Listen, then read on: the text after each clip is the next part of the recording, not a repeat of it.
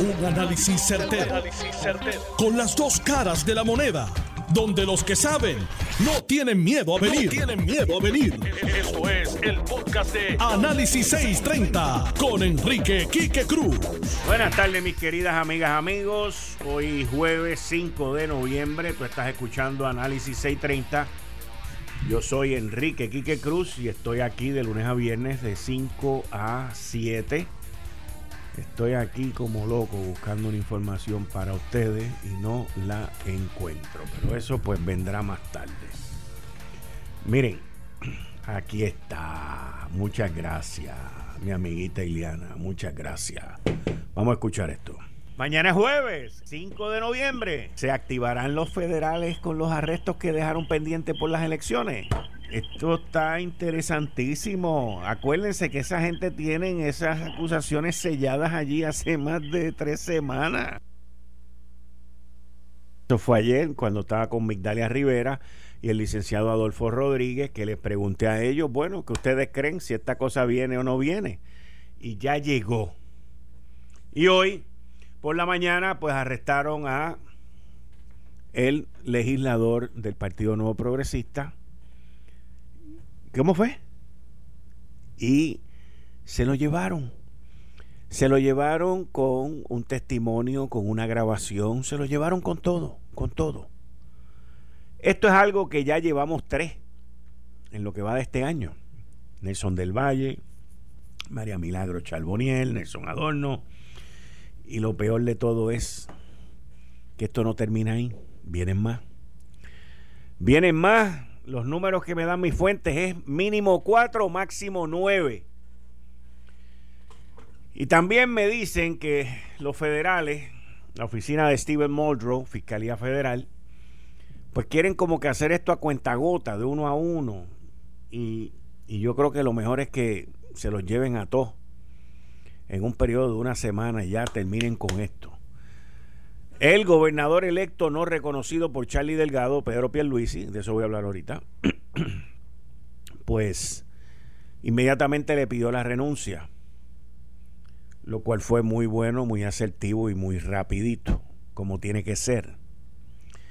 Esto es algo que hay que pararlo ya de raíz, pero de raíz. Y todos los funcionarios electos, que cuando sean certificados prontamente, van a tener que entender que tienen que aprender o renunciar al escaño si no pueden vivir con lo que se les está pagando. Aquí siempre hemos dado el ejemplo del amigo ex representante en la administración de Alejandro García Padilla, Eduardo Ferrer. Eduardo Ferrer renunció tan pronto le redujeron el salario y le redujeron la compensación a todos los legisladores. Y fue clarito y, sincero y honesto y dijo, yo con esto no puedo vivir, así que lo lamento, me tengo que ir y se fue. Bien sencillo, aquí no hay mucho que pensar. Pero lo que se está viendo ahora es un patrón, es una costumbre. Y esto como que está regado por todos los lados. Y este representante que, que, que cayó ahí en el 2016 que fue reelecto ahora, va a ser reelecto ahora en el 2020, que le dieron la oportunidad, que, que, que pudo haber hecho mucho por las personas discapacitadas. Pues lamentablemente, todo eso que se le dio, lo utilizó mal. Y ahí termina mal, pero mal, mal, mal. ¿Qué se puede hacer? Bueno, yo escribí una columna que debe salir en el nuevo día digital hoy o mañana sobre esta situación, porque uno no puede venir y decir, pues esto está mal, esto y lo otro, ¿qué se debe de hacer? Pedro Pierluisi, cuando fue secretario de Justicia, hizo muchos task forces, hizo muchos acuerdos con las autoridades federales. Y estoy seguro que es una de las cosas que él tiene propuesto hacer para combatir la corrupción, aparte de la cero tolerancia. Tenemos que empezar por la cero tolerancia. Si te acusan los federales, te tienes que ir, nos vemos y adiós. Bye, resuelve tu problema. Ahora, ¿qué otra cosa podemos hacer? Si se van a hacer acuerdos con los federales, pues yo creo que se deberían hacer unos task force, unos grupos de trabajo entre federales y estatales, obviamente dirigidos por los federales, para que los que vayan del lado estatal, ya sean fiscales o agentes de investigación, vayan por un periodo de 3, 4 años, aprendan y luego regresen a la parte estatal y puedan ampliar y ejercer esas investigaciones localmente. Lo otro es que al Departamento de Justicia hay que darle las herramientas. Hay que darle las herramientas tecnológicas, hay que darle las herramientas humanas y hay que darle las herramientas económicas. Y yo estoy segurísimo que si el gobernador electo Pedro Pierluisi y quien sea el nuevo secretario o secretaria de justicia van con una lista que suene razonable, que suene viable, de que necesitan 50 millones, 60 millones por los próximos tres años para poder eh, hacer un buen departamento de justicia en Puerto Rico y que esos fiscales tengan las herramientas y tengan todo el equipo necesario, investigativo también, yo no tengo duda, pero es que no tengo duda que la Junta de Supervisión Fiscal se lo va a aprobar. Porque todo lo que he visto que le llevan a la Junta de Supervisión Fiscal, que va constatado, que va con la data, que va con la argumentación correcta, ellos lo aprueban. Ellos saben las necesidades que hay y máxime cuando tiene que ver con corrupción, porque esto con mucha probabilidad ayude a que no se pierdan fondos y no se pierdan dineros por otro lado. Así mismo sucedió con la policía, así sucedió con salud. Ahora mismo acaban de asignar 400 millones de dólares para las tecnologías y la banda ancha alrededor de Puerto Rico. O sea, el que va con un argumento que es firme, que es serio y que es necesario, nunca sale que no. Es que nunca sale con un no. Y esto es algo que es prioritario para el pueblo de Puerto Rico. La gente quiere un cambio, la gente quiere dejar de estar oyendo estas noticias de corrupción, que si aquel se fue por 500 pesos y el otro por 600 pesos y el otro por 2 mil pesos. ¿Qué es esto, señores? ¿Qué es esto? Pues ya que por honestidad y por sus propias características y comportamiento no lo puede hacer, pues le tengo que meter un, un, un armamento investigativo un operativo todo el tiempo, porque es la única manera. Pero es importante que estas soluciones y que esta implementación la, la lideren los federales. ¿Por qué? Porque ellos pueden grabar, porque ellos pueden hacer una serie de cosas que nosotros aquí estatalmente no lo podemos hacer. Por lo tanto, lo más conveniente es que ellos sean los que lleven esas investigaciones porque tienen unas herramientas que nosotros no tenemos. Pero en el camino, nuestros agentes del Departamento de Justicia, nuestros fiscales, nuestros agentes de inspectores en el NIE, pueden trabajar en estos task forces con los federales, aprender, ganar experiencia y luego volver para acá sin ser penalizados por los salarios, que eso es otra área que tenemos que hablar también dentro del Departamento de Justicia, de los fiscales y todo ese tipo de cosas y montar este paquete y ponerlo a arrancar desde ya. Desde ya. Así que yo, no sé, yo veo las cosas desde otra perspectiva, desde otro punto de vista.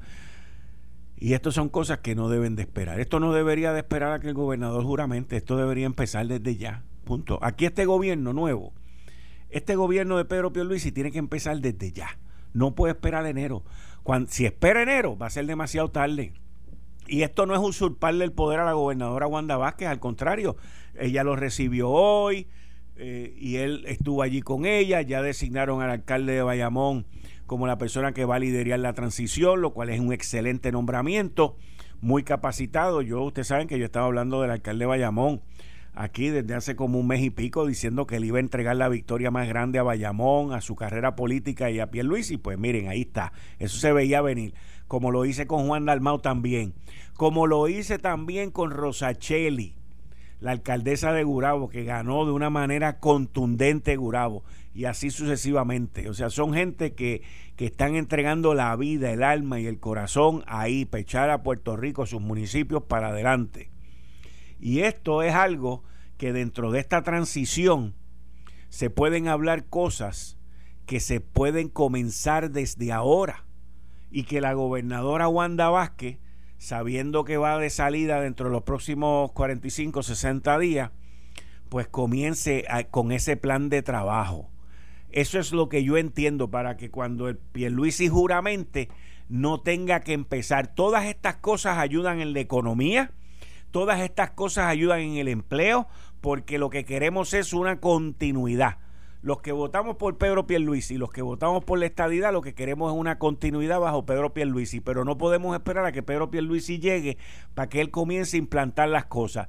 La gobernadora está alineada, el alcalde de Bayamón está entre medio de esa transición, liderando eso, Pedro Pierluisi por su lado, y mientras va formando su gabinete, los miembros del gabinete que están en el gobierno actual pueden ir empujando las ruedas no es que corran con ella, pero pueden ir empujando la rueda para que todo ese alineamiento se lleve a cabo en un proceso de juramentación que levanta la mano, da su discurso y arranca ya, porque el gobierno ya está corriendo. Esa es la manera que ocurre en la empresa privada. Esa es la manera lógica y activa como deben suceder las cosas. Aquí no ocurre así. Pero Pierluisi y el alcalde de Bayamón deben de poner esa rueda a correr desde hoy que comenzaron esas conversaciones y desde hoy que comenzó esa apertura. Así de sencillo. E ir hablando con los que se vislumbran que van a ser los nuevos líderes legislativos para trabajar juntos, porque ¿qué, ¿qué miembro de la legislatura de los cinco partidos va a estar en contra de luchar contra la corrupción? Ninguno. ¿Qué miembros de los cinco partidos que componen la Cámara y, en el Senado van a estar en contra de la transparencia en un gobierno? Ninguno. Así que todas estas cosas que estén corriendo ahora no tienen ningún problema. Además, se le informa al pueblo y se le dice, hemos logrado este acuerdo, vamos a echar esto hacia adelante. Esto es parte de mi gobierno, esto es parte de mi plataforma. Y por el bien de Puerto Rico no debemos esperar a enero. Debemos de arrancar desde ahora. Y así sucesivamente lo mismo en la Autoridad de Energía Eléctrica, lo mismo en acueductos, lo mismo en desarrollo económico. No podemos, ante lo mismo en el Departamento de Salud, con la transición que se vaya a hacer, no podemos esperar a enero. No, porque en enero no va a haber nadie allí. Aquí tiene que haber una transición activa, una transición móvil, una transición energética, una transición que no pare no puede parar. Esto es como un tren que va despacio y la gente se baja, aunque esté en movimiento, la gente se baja y otro se sube. Pero si paras el tren en lo que empieza, mira,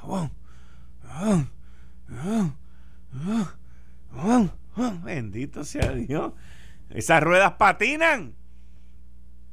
Aquí no hay tiempo para patinar.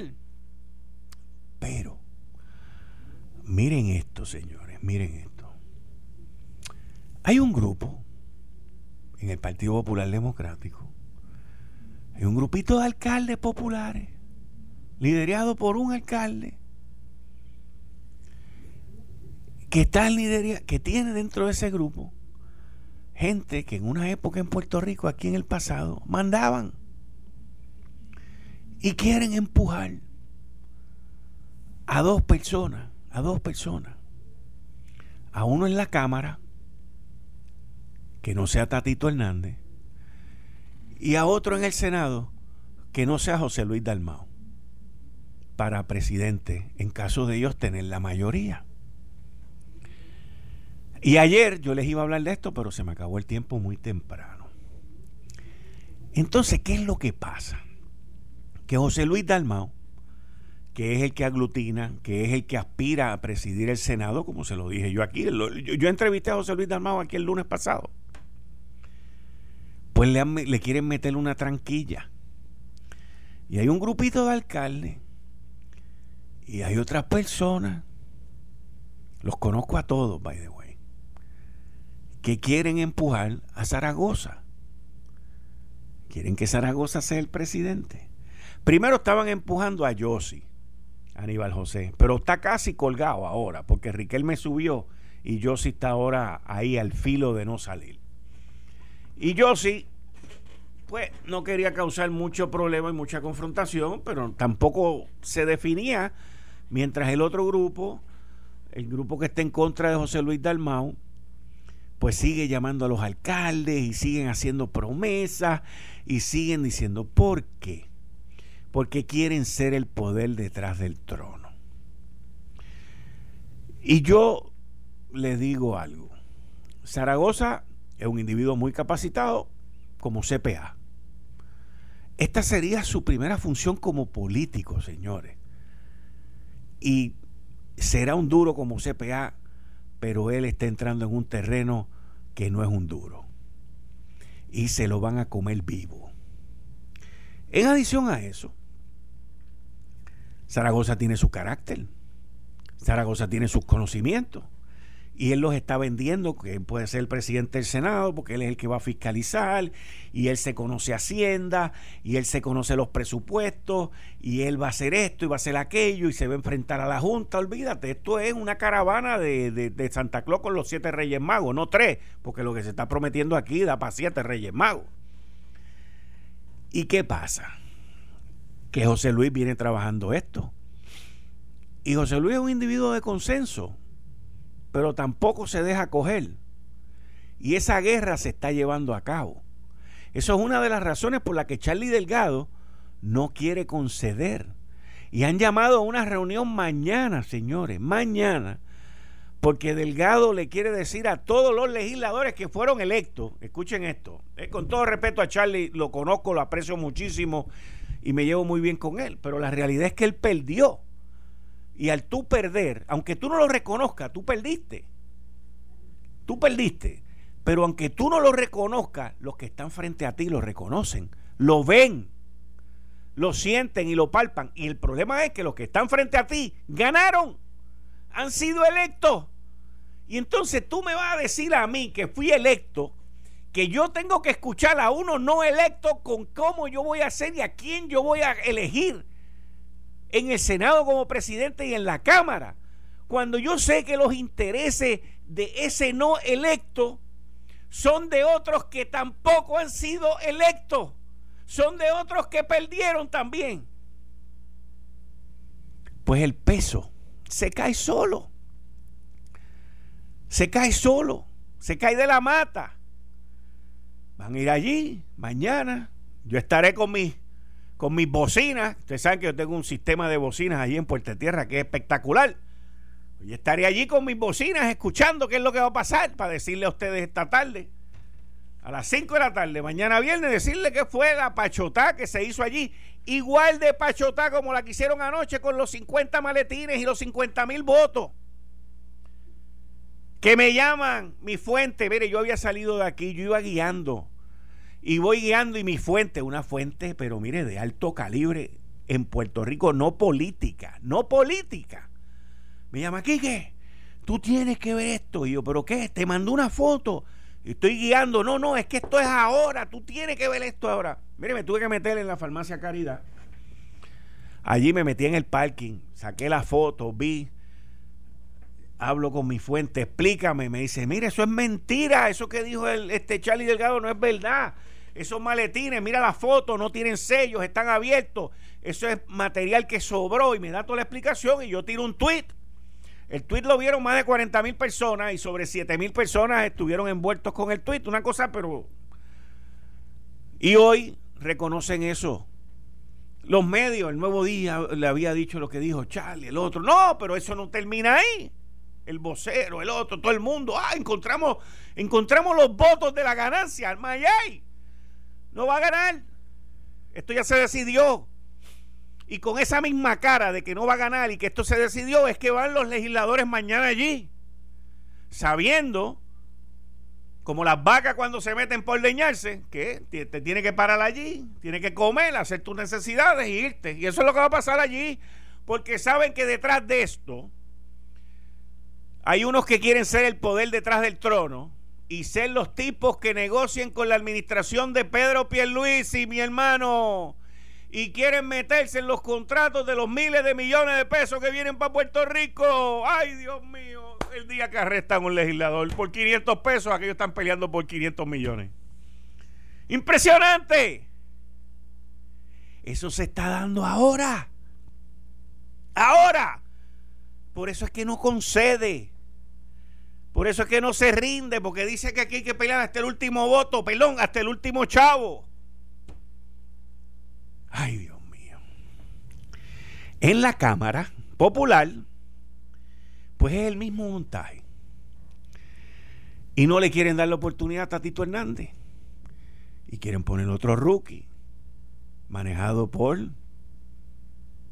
la familia. Ahora todo esto es de familia. ¿Por qué? Porque entienden que pueden hacer algo también, ¿no? Que vamos a negociar. Hay unos nombramientos ahí que son por Cámara y Senado.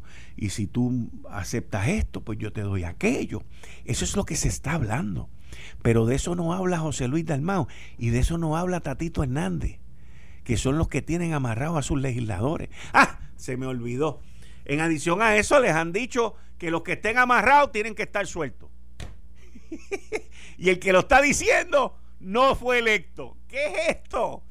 Mire, queda demostrado que el Partido Popular Democrático tiene una ausencia de liderazgo y un hambre de billete después de haber perdido la elección más fácil que debieron haber ganado.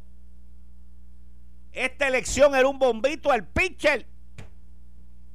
Le estaban tirando por debajo del brazo. Y no ganaron. Y ahora le quieren decir a los que ganaron en su partido lo que tienen que hacer ellos para que pierdan en el 2024. Qué bárbaro, mi hermano. Qué bárbaro, mi hermano. Pero yo, con mi compromiso de mañana tener ese oído pegado a las paredes en Puerta Tierra, les diré lo que nadie más les va a decir. Aquí, a las 5 de la tarde. Así de sencillo es esto. Así de sencillo es esto. Y la lucha interna que lleva José Luis Dalmao y Tatito para presidir ambas cámaras. Vamos a ver. Vamos a ver. Acuérdense que si no son José Luis Dalmao y no son Tatito, los que negocien van a tener que negociar con los que van a poner, con los dos rookies que van a poner, más los dos familias que van a estar detrás. Esto es como si fuera un, un teatro de marionetas, lo que quieren montar ahí en la Cámara y en el Senado unas marionetitas allí que se encarguen del day to day y nosotros somos los que vamos a repartir el bacalaito, bacalaito, bacalaito, bacalaito, bacalaito, bacalaito.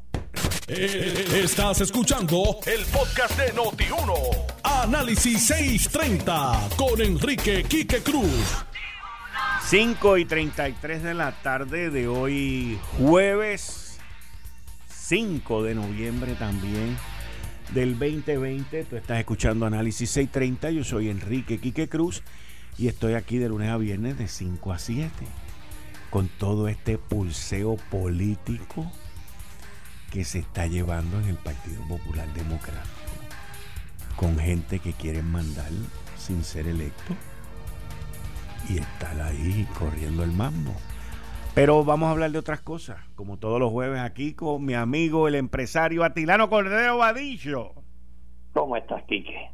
Un cordial saludo, como siempre, a toda nuestra distinguida audiencia, tanto la local como la internacional.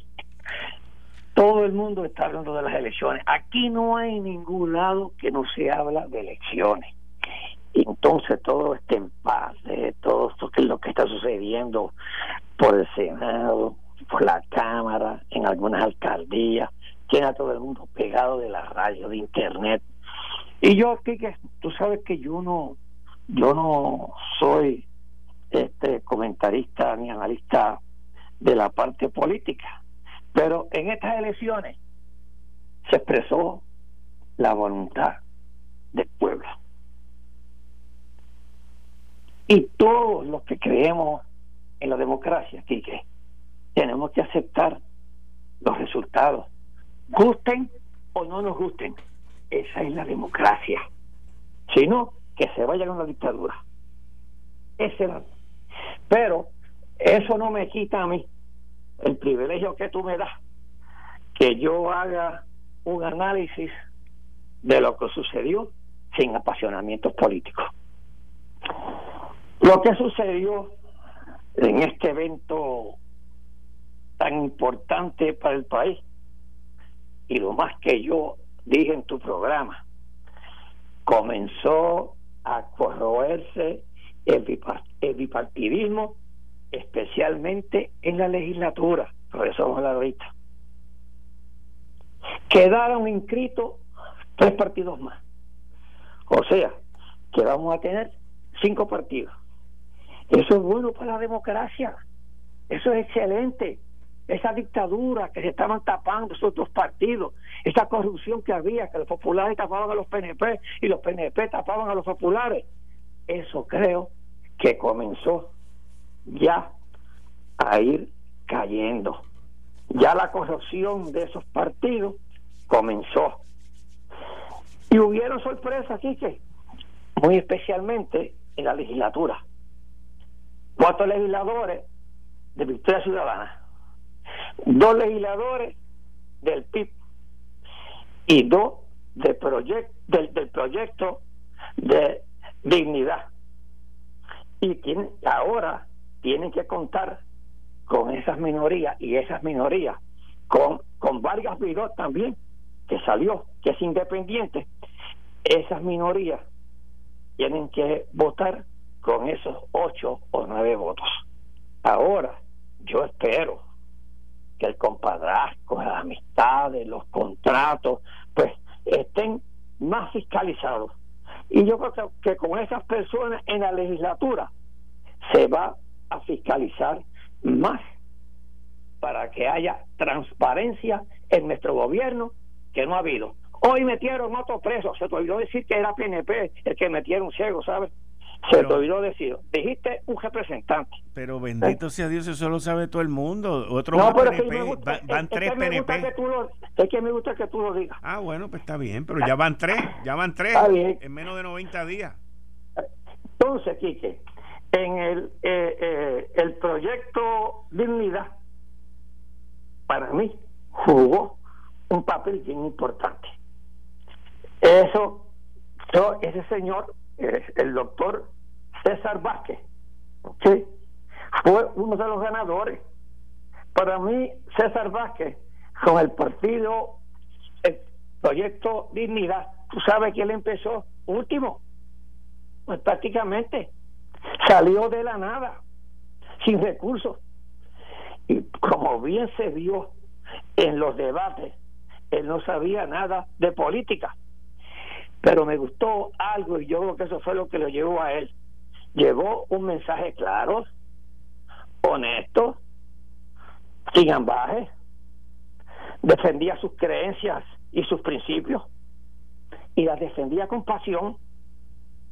O fue, aunque no fuese bien elocuente en su discurso, pero caló a las personas que él quería.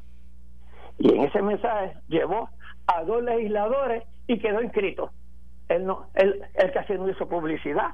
Y para mí fue uno de los ganadores. El otro es Victoria Ciudadana. Victoria Ciudadana lleva, llevó cuatro legisladores. Se agijó demasiado y le salió cuatro legisladores. Y por poco gana San Juan dejando, dejando al, al Partido Popular Democrático en tercer lugar, y eso es histórico. Es la primera vez que, el Partido Popular queda tercero en una contienda, y fue nada menos y nada más que en San Juan, para vergüenza de ellos. Tengo que reconocer la excelente campaña que hizo el licenciado Juan Dalmao del PIB, por el cual este servidor votó por él. Y lo más seguro, candidatos van a salir y van, otros candidatos van a salir en este recuento. Así es que el, para mí, el doctor César Vázquez y Victoria Ciudadana fueron los dos grandes ganadores en estas elecciones. Y te digo algo más, en Victoria Ciudadana hay que tener que no, no desplace al Partido Independentista puertorriqueño, ¿ok? En la Comisión Estatal de Elecciones, que yo estaba buscando este e, en el artículo en el artículo 3 y, me gustaría que si alguien de los radio escucha nos pueden eh, este, dar más información dice la composición de la Comisión Estatal de Elecciones. Dice como organismo colegiado y deliberativo y, adjudicativo los miembros propietarios de la comisión con voz y voto será un presidente un mínimo de dos y hasta un máximo de tres comisionados electorales propietarios que, en representación de cada partido estatal principal con franquicia electoral. Yo interpreto entonces que el más voto que ha sacado, ¿ok? Es Victoria Ciudadana. Entonces el PIB es desplazado hasta ahora. Es, es una opinión que yo no estoy seguro de esto, esto es lo que yo leí, esta es mi interpretación, pero hay, hay personas que nos están escuchando que nos pueden ayudar a interpretar esto. Si eso es así, entonces sale este, Victoria Ciudadana más consolidado. Y ahora mismo también a las 4 y 30 de la tarde, a las 4 y 30 de la tarde, Eva Prado se colocó al frente de Juan Oscar Morales por por solo por tú sabes cuántos votos por 22 22 votos y 3 votos. 22 votos es lo que tiene nada más. 22 votos está está arriba. Pero falta solamente un colegio. Así es que a lo mejor coloca Victoria Ciudadana a Eva Prado del distrito 3 es otra es otro otro legislador que tendría Victoria Ciudadano para consolidarse más. Así es que los dos ganadores para mí fueron esos dos partidos. Si tengo tiempo lo puedo para después. Me gustaría hablar después del plebiscito, o como tú me lo digas del plebiscito que yo dije lo vaticiné. Y, eh, quién iba a ganar allí pero no me salieron los números que yo creía que iba a ganar. Pues dale. ¿Lo ponemos ahora dale, no, dale, dale, Ok, en el resultado del plebiscito, que él sale que eh, solamente la diferencia es de un 6%. No, no, no, no, no, no, no es 6%. Sí, entre, entre 53 y 47, si cogemos la página del nuevo día hoy, que ahora es 47.73, ¿ok? El, el, el no y un 52.27, 613.445 votos es por el sí, 560.214 es por el no, por un 47.73 y un 52.27. Sí, pero, pero lo, lo que tú quieres decir es que el 52.27 menos 47.73 es un 6%. Son 6 puntos. 6 puntos no es lo mismo que un que 6%, porque si lo haces porcentualmente la diferencia es... De 613 mil, tú le quitas 613 mil, 560 mil, te da un 6%. No, Atilano, te da un 10%. Bueno, puede ser un 10%. Sí. Bueno, pues lo que pasa, espérate, estamos, Atilano, estamos hablando de lo mismo, pero con unidades distintas. La, Yo me dejo hoy por, la Junta Total de Elecciones. Y no, pues si es que lo tengo aquí frente a mí. O sea, porcentualmente. Tiene, mira, que tiene 1.173.659 electores. Correcto. Ok. De eso, el sí sacó 600. 613.445, un 52.27. El no sacó 560.214 para un 47.73. Entonces, si tú dices que de un 52 a un 47, ¿cuánto es? De 52 a 47, eso es aproximadamente, en por ciento, en por, ciento, eso es aproximadamente entre un 8 y un 9%. En puntaje, que es lo que tú estás hablando de lo otro, son casi 6 puntos de pues, diferencia. Eso es lo que hay. Eso, con un 52%, ¿cómo tú vas a ir después que le presentaste al Congreso de Estados Unidos un plebiscito de un 97%, tú vas a ir ahora con un plebiscito de un 52%. Eso, ¿Cómo tú le vas a explicar eso al, Congreso? Yo creía, oye, y tú y yo... Yo dije en este programa que una vez terminara el, el plebiscito, iban a reconocer el del 97%, que by the way yo nunca lo reconozco y nunca lo reconoceré, porque ahí no hubo la participación. Yo el que reconozco es el del 2012, que la estadidad sacó 61%. Lo discutimos tú y yo, es correcto, lo discutimos. Pero ahora la estadidad no sacó el 61%. No, sacó el 52%. 52.27. Correcto. Ahí es que iba yo a llevar. Pero 52. Mi conclusión. Ajá si tú te buscas entonces los electores que votaron por el Partido Nuevo Progresista, Ajá. votaron 397.872, que lo podemos redondear a, a, 398. Sí, sí, sí. sí. Okay. Van a llegar a 400.000 votos. Ponle que van, pero por estabilidad votaron 612.000. Eh, Hay 210.000 eh, votos más. 215 mil es la diferencia. Entonces, ¿qué quiere decir eso? Hay dos partidos que tienen el vehículo, la lectura que yo le doy a eso es lo que le lleva siempre al partido independentista. El, el PIB no es el vehículo idóneo para llevar la independencia. Y para mí, el PNP no es el vehículo idóneo para llevar la estabilidad. Eso yo te lo digo desde ahora. Son dos, dos partidos. El PIB tiene que ser una. Bueno, ya tuviste a Juan Dalmau, no mencionó esta, este, esta independencia nunca. No. No la, no la mencionó. La enterraron en el cementerio nacional y le pusieron una bandera americana. así porque yo creo en ella. ¿Ok? Es que le vamos a cambiar ese vehículo, tú verás, se le va a cambiar. O sea, que, se, que se va a disfrazar, es lo que tú quieres decir. Bueno, yo no sé si el PNP ahora, metiendo el otro preso más, va a seguir aquí. Es que la imagen del PNP no es la mejor para los buenos estadistas. La, la imagen del PNP okay, para los 600 Entonces, explícame. Explícame qué es lo que tú le recomiendas a los estadistas. Vamos a esos 600 mil. para, para. Yo no soy aquí nadie para recomendar. Ah, ¿tú ves? Pues entonces, no, no, no pues cayera donde yo te quería llevar.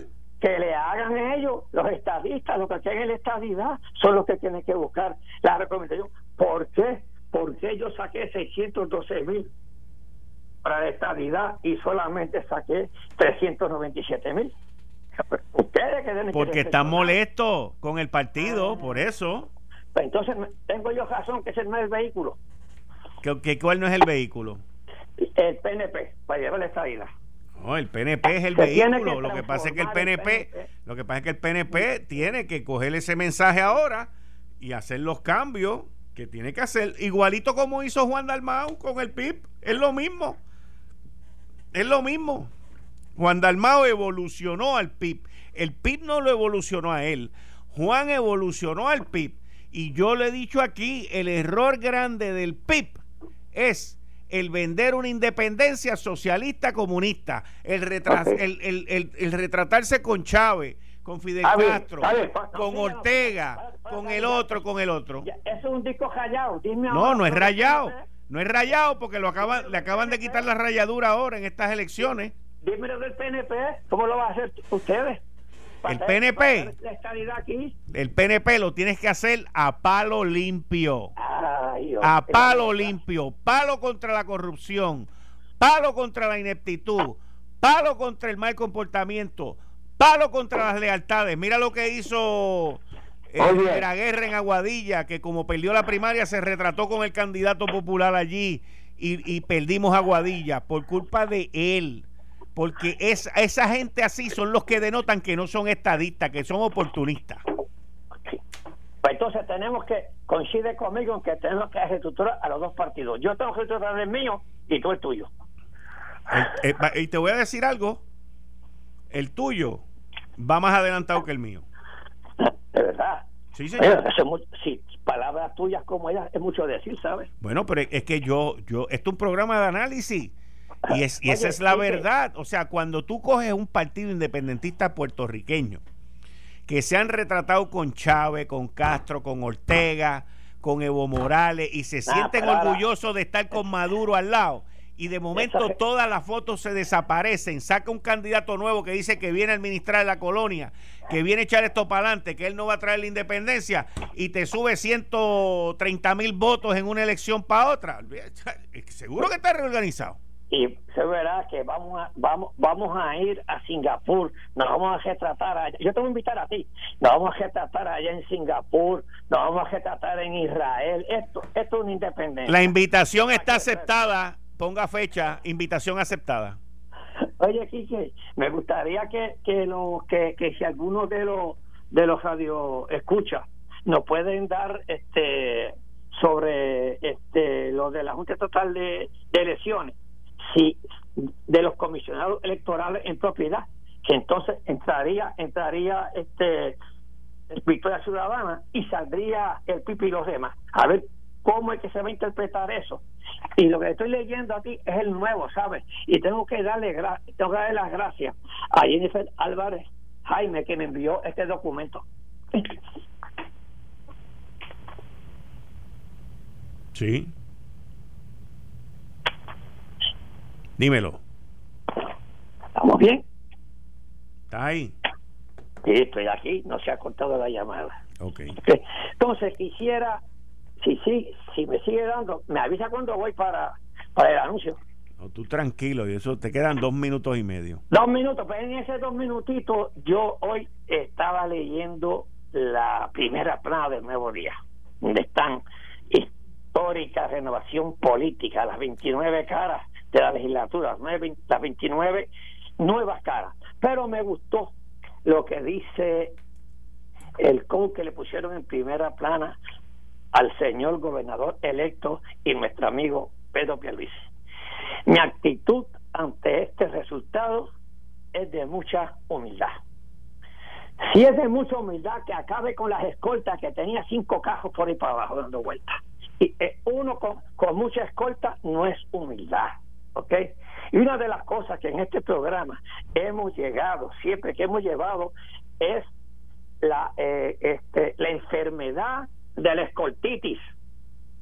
Yo espero que el licenciado Pedro Pierluis, nuestro amigo, que si es que va con mucha humildad como está en esta primera plana, lo primero que vaya es a recortar todas las escoltas del sistema de gobierno de Puerto Rico y ponga esa, esos servidores públicos, esos policías, a verdaderamente a trabajar por el pueblo de Puerto Rico, a velar nuestra seguridad, a trabajar por la corrupción, a trabajar por los bandidos, por los pillos.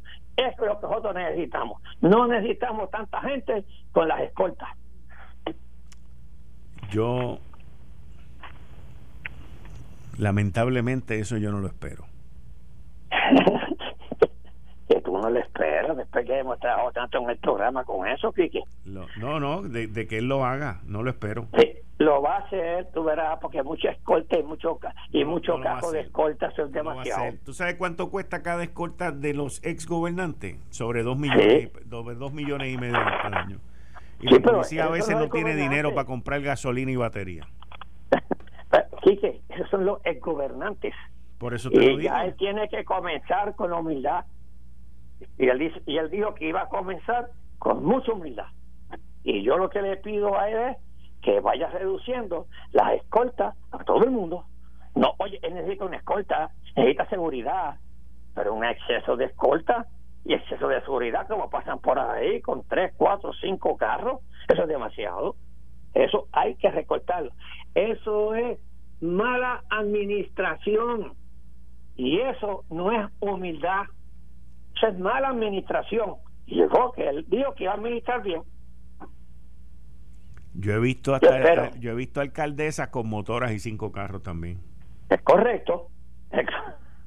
Pero esas son las enfermedades que tienen. Sí. Y alcaldes también, by the way. También. Esto fue el, podcast de Notiuno. Análisis 630 con Enrique Quique Cruz. Dale play a tu podcast favorito a través de Apple Podcasts, Spotify, Google Podcasts, Stitcher y notiuno.com.